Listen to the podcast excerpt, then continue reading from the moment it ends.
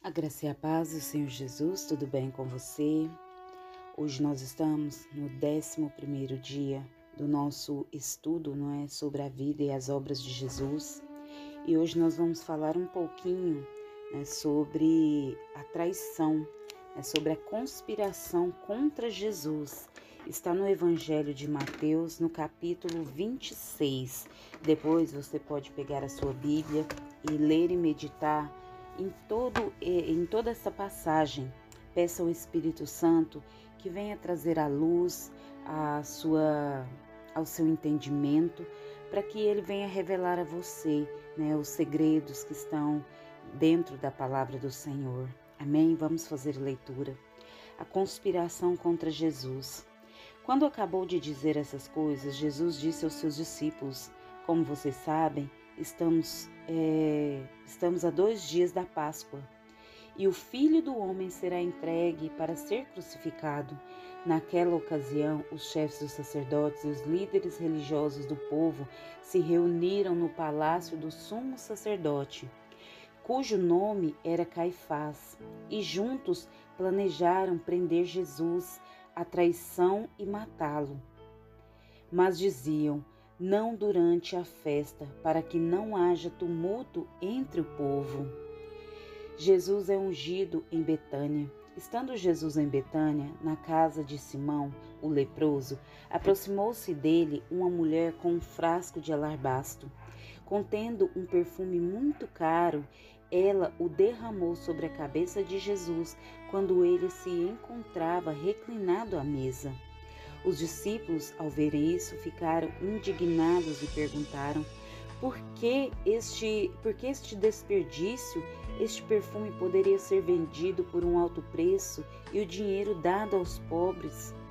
Percebendo isso, Jesus lhe disse: Por que vocês estão perturbando essa mulher?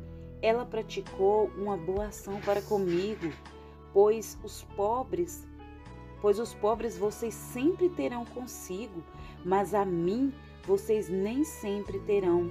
Quando derramou este perfume sobre o meu corpo, ela o fez a fim de me preparar para o sepultamento. Eu asseguro que em qualquer lugar do mundo inteiro onde este evangelho for anunciado, também o que ela fez será contado em sua memória. Glória a Deus.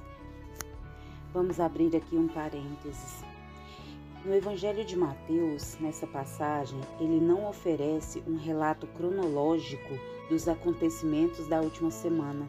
Nesse ponto, ele insere um feedback para descrever um banquete em Betânia e o belo gesto né, de Maria, enquanto os líderes religiosos se reúnem para tramar contra Jesus, os amigos de Cristo reuniram-se para mostrar o seu amor e devoção a ele. Ao juntar esses dois relatos, Mateus ele também mostra a relação entre a adoração de Maria e a traição de Judas. Depois do banquete em Betânia, Judas procurou o sacerdote e se ofereceu para ajudá-lo, possivelmente numa reação à repreensão de Jesus. O banquete em Betânia ocorreu seis dias antes da Páscoa, na casa de Simão o leproso, que aparentemente fora curado pelo Senhor Jesus. Havia pelo menos 17 pessoas no jantar. Simão, Maria, Marta, Lázaro, Jesus e os doze apóstolos. Fiel à sua personalidade ativa e ocupada, Maria cuidou de servir a todos. As três chaves desse acontecimento são Maria, Judas e Jesus. Maria, somente João identifica essa mulher como Maria, irmã de Marta e Lázaro. Ela é citada somente três vezes no Evangelho e em cada uma delas está aos pés de Jesus. Assentou-se a seus pés e ouviu a palavra. Atirou-se aos seus pés e, entristecida com a morte de Lázaro, adorou os seus pés quando ungiu o Senhor com bálsamo. Maria era uma mulher profundamente espiritual. Encontrou sua bênção aos pés de Jesus, colocou aos pés dele seus fardos e também foi aos seus pés quando ofereceu o que tinha de mais precioso. Quando combinamos os relatos dos evangelhos, vemos que Maria ungiu os pés e a cabeça do Senhor com perfume e enxugou seus pés com seus cabelos. Os cabelos de uma mulher são a sua glória. Maria entregou sua glória ao Senhor e o adorou com a dádiva preciosa que ele ofereceu. Foi um ato de amor e de devoção que espalhou sua fragrância por toda a casa. Uma vez que havia prestado atenção nas palavras de Jesus, Maria sabia que em breve ele seria morto e sepultado. Também sabia que seu corpo não, não precisaria do, tra, do tradicional cuidado dispensado aos mortos, pois não veria corrupção. Em vez de ungir o corpo do Senhor depois da sua morte, ela o fez, ela o fez antes foi um ato de fé e de amor. Judas, os seus discípulos, não conheciam um verdadeiro caráter de Judas. A crítica que fez à atitude de Maria pareceu espiritual, que os outros discípulos se juntaram a ele no ataque. Sabemos a verdadeira razão de Judas querer vender o bálsamo. O dinheiro seria colocado no caixa e ele poderia usá-lo para seus próprios interesses. Judas é uma figura trágica. Foi chamado para ser um dos discípulos de Cristo e escolhido como apóstolo como os outros. Recebeu poder para curar e provavelmente usou esse poder. A salvação não é comprovada pelo poder de realizar milagres, mas sim pela obediência à palavra de Deus. Apesar de ser um dos discípulos e de estar tão próximo de Cristo, Judas não era um cristão verdadeiro. Quando Jesus lavou os pés dos discípulos, deixou claro que um deles não fora purificado. Como muitos cristãos professores de hoje, Judas frequentava o grupo de cristãos, mas não era um deles. É interessante observar que toda vez que Maria procurou fazer algo para Jesus, foi mal compreendida. Sua irmã Marta não entendeu a atitude de Maria quando ela sentou aos pés de Jesus para ouvi-lo. Judas e os outros discípulos não entenderam quando ela ungiu Jesus e seus amigos e vizinhos não entenderam quando ela saiu da casa para encontrar com Jesus depois do sepultamento de Lázaro. Quando demoramos, quando eh, damos a Jesus Cristo o primeiro lugar em nossa vida, podemos esperar ser mal compreendidos e criticados por aqueles que dizem segui-lo. Porque Judas seguiu Jesus por três anos, ouviu suas palavras, participou de seu ministério e depois se tornou um traidor? Uma coisa é certa: Judas não foi vítima das circunstâncias, tampouco um instrumento passivo da, da providência divina. De acordo com a, as profecias, um dos membros do círculo de Jesus o trairia. Mas esse fato não redime Judas de, da responsabilidade pelo que ele fez. Não devemos transformar num mártir só porque cumpriu a profecia. Jamais conseguiremos compreender totalmente o coração de Judas, mas sabemos que ele teve inúmeras oportunidades de ser salvo. Foi advertido com é, frequência por Jesus no cenáculo. O Mestre chegou a lavar seus pés é provável que Judas tenha visto em Jesus a esperança da liberdade da política de Israel. Se Jesus estabelecesse o reino, Judas, como tesoureiro, teria uma posição importante. Quando Jesus recusou tornar-se um mestre político, Judas voltou-se contra ele. Satanás encontrou uma oportunidade em Judas e colocou sua, na sua cabeça as ideias de entregar Jesus aos seus inimigos. A vida de Judas é um aviso aos que seguem e servem a Jesus Cristo, mas cujo coração está distante de Deus. Também é um aviso aos que desperdiçam a oportunidade na vida para que esse desperdício de Judas, quando viu o bálsamo caríssimo sendo derramado sobre os pés de Jesus, no entanto, foi Judas quem desperdiçou a sua oportunidade. sua vida e sua alma. Jesus o chamou de filho da perdição, literalmente filho desperdiçado. Jesus defendeu Maria imediatamente, pois sempre protege os seus. Repreendeu Judas e os seus discípulos e elogiou Maria por seu gesto amoroso de devoção.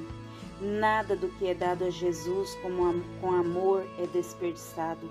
Esse ato de adoração não apenas trouxe alegria ao coração de Jesus e perfumou a casa, como também abençoou o mundo inteiro. A devoção de Maria estimula-nos a amar e a servir a Cristo como com o que temos de melhor. Tal serviço traz as outros bênçãos é, das quais só teríamos notícia quando encontrarmos Jesus no céu. Jesus não criticou os discípulos porque se importaram com os pobres. Preocupava-se com os pobres também e devemos fazer isso mesmo. Antes os advertiu que não desperdiçassem a oportunidade de adorá-lo. Teriam inúmeras oportunidades de ajudar os pobres, mas nem sempre de adorar aos pés de Jesus e de prepará-lo para o seu sepultamento. Glória a Deus. Você pode notar que através desse estudo, né, dessa passagem, é, Jesus ele nos instrui, não é, a realmente ver o que realmente é importante, porque tem momentos da nossa vida, não é que às vezes a gente dá muito valor, né, às coisas materiais, quando na verdade nós devemos é, nos preocupar com as coisas espirituais. Jesus naquele momento ele estava ali sendo é, sendo ungido por aquela mulher com aquele com aquele perfume, né, com aquele vaso, aquele frasco de alabastro porque aquela mulher ela já tinha entendido as palavras de Jesus. Ela sabia que dentro de pouco tempo Jesus né, seria entregue aos seus malfeitores, que ele seria crucificado e ele seria morto. Mas ela também sabia não é porque Jesus já havia alertado que ao terceiro dia ele ressuscitaria. Tanto que essa mulher, ela creu nas palavras do Senhor, ela creu e mesmo em meio a todos aqueles discípulos, não é, todas aquelas pessoas que estavam ali naquele jantar, ela teve uma atitude de fé, é, é, independente né, do que aqueles que estavam ali criam, ela foi e ungiu o Mestre contra a vontade daqueles que estavam ali. Muitas vezes, meu amado irmão, minha amada irmã, até no nosso meio cristão, às vezes nós encontramos pessoas que é, tentam, né, através de críticas, não é, paralisar o nosso chamado, paralisar é, o que Jesus tem feito através das nossas vidas. Eu quero que você reflita que Judas ele era um discípulo ele estava em meio àquelas pessoas que andavam com Jesus, não é? Mas só que ele não era uma pessoa totalmente convertida. Ele já estava predestinado a ser o traidor.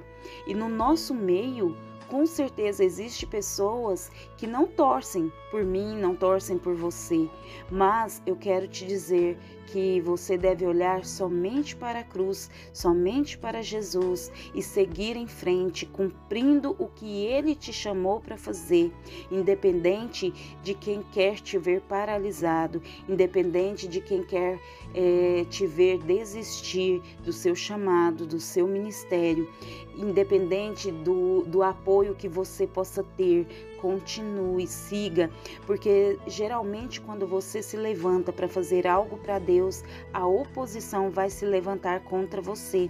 E essa oposição muitas vezes é usada pelo inimigo para tentar paralisar o que Deus tem para fazer através da sua vida. Então reflita bem nesta passagem.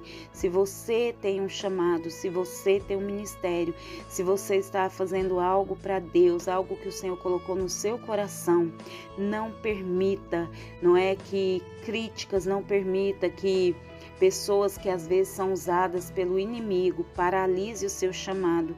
Não permita que isso entre no seu coração e faça com que você né, se sinta desanimado ao ponto de desistir, porque é isso que o inimigo quer.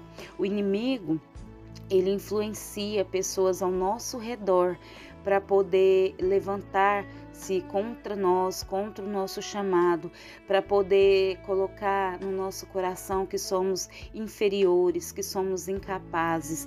É isso que o inimigo faz. Então, muitas vezes essas pessoas são muito próximas, muito mesmo, mas que se deixam ser influenciadas pela voz do inimigo. Então, tudo que vier, sabe, aos seus ouvidos, tudo que vier até você para paralisar você, repreenda, repreenda e siga em frente. Repreenda porque porque Jesus ele quer que você siga. Jesus ele quer que você tenha coragem, que você tenha atitude, que você tenha fé, que você mostre aos outros que você não precisa da aprovação do ser humano para servir a ele, que você serve a ele de todo o seu coração, que você tem pessoas do seu lado também que são pessoas usadas por Deus para te incentivar, para você continuar a sua caminhada e não desistir da obra de Deus. Por quê? Porque Deus, ele sabe tudo o que ele tem para fazer na sua vida, através da sua vida. Ele tem um propósito e um chamado para cada um de nós. Ele sabe o que ele quer fazer através de cada um de nós. E quando ele encontra um coração disponível, Grandes são as coisas que Deus faz através desse coração, através dessa vida, e muitas vezes isso pode levantar a ira do inimigo, muitas vezes isso pode levantar muitos sentimentos negativos na vida daqueles que te rodeiam. Por quê? Porque você teve iniciativa, porque você teve atitude, porque você teve fé, porque você levantou a sua cabeça e trabalhou é, para Jesus e fez o que Jesus mandou, sabe? In, in, indo contra o que todos os outros às vezes diziam para você não fazer. Mas Jesus, nesse, nesse, nesse dia, nessa tarde, nessa manhã, não sei qual horário você está ouvindo, Jesus te diz: siga em frente, eu te chamei para que você venha ser o meu instrumento aqui na terra, independente do que dizem, do que colocam na sua mente. Eu te chamei, eu estou com você eu não te deixo só. Eu ouço as suas orações, eu trabalho através da sua vida. Assim diz o Senhor. Continue, continue, siga em frente. Por quê? Porque o Senhor é contigo, porque ele ele precisa de cada um de nós para concluir a obra dele aqui na terra. Por quê? Porque ele quer aperfeiçoar na, na nossa vida, nas nossas fraquezas, o poder dele. É assim que ele mostra para aqueles que ainda não conhecem a palavra de Deus, para aqueles que ainda não conhecem o que Jesus pode fazer, ele se revela através das nossas vidas, através da vida daquele que se coloca, sabe, na posição de servo, na posição de filho, para obedecer, para viver realmente o evangelho, para realmente é, carregar dentro de si a espada do Espírito, sabe? E por onde andar com os calçados da prontidão do Evangelho, ser um semeador da palavra de Deus. Amém? Que Deus te abençoe em nome de Jesus. Reflita nesse estudo, reflita nessa passagem, leia, né? todo o capítulo de número 26, não é, onde vai estar é, narrando, não é a conspiração é, sobre Jesus, onde vai estar narrando Jesus, né, ali no Getsemane, Jesus ali no Sinédrio, Jesus é, quando Pedro, né, nega Jesus. Então todas essas passagens estão aqui no Evangelho de Mateus, no capítulo 26, e eu te oriento a ler todo o capítulo. Eu não vou finalizar a leitura porque o áudio vai ficar muito extenso, mas assim que você terminar de ouvir esse áudio, pega lá a sua Bíblia, volte lá, Mateus 26 e medite em toda esta passagem. Amém? Deus te abençoe em nome de Jesus. Fica na graça e na paz do Senhor Jesus. Amém?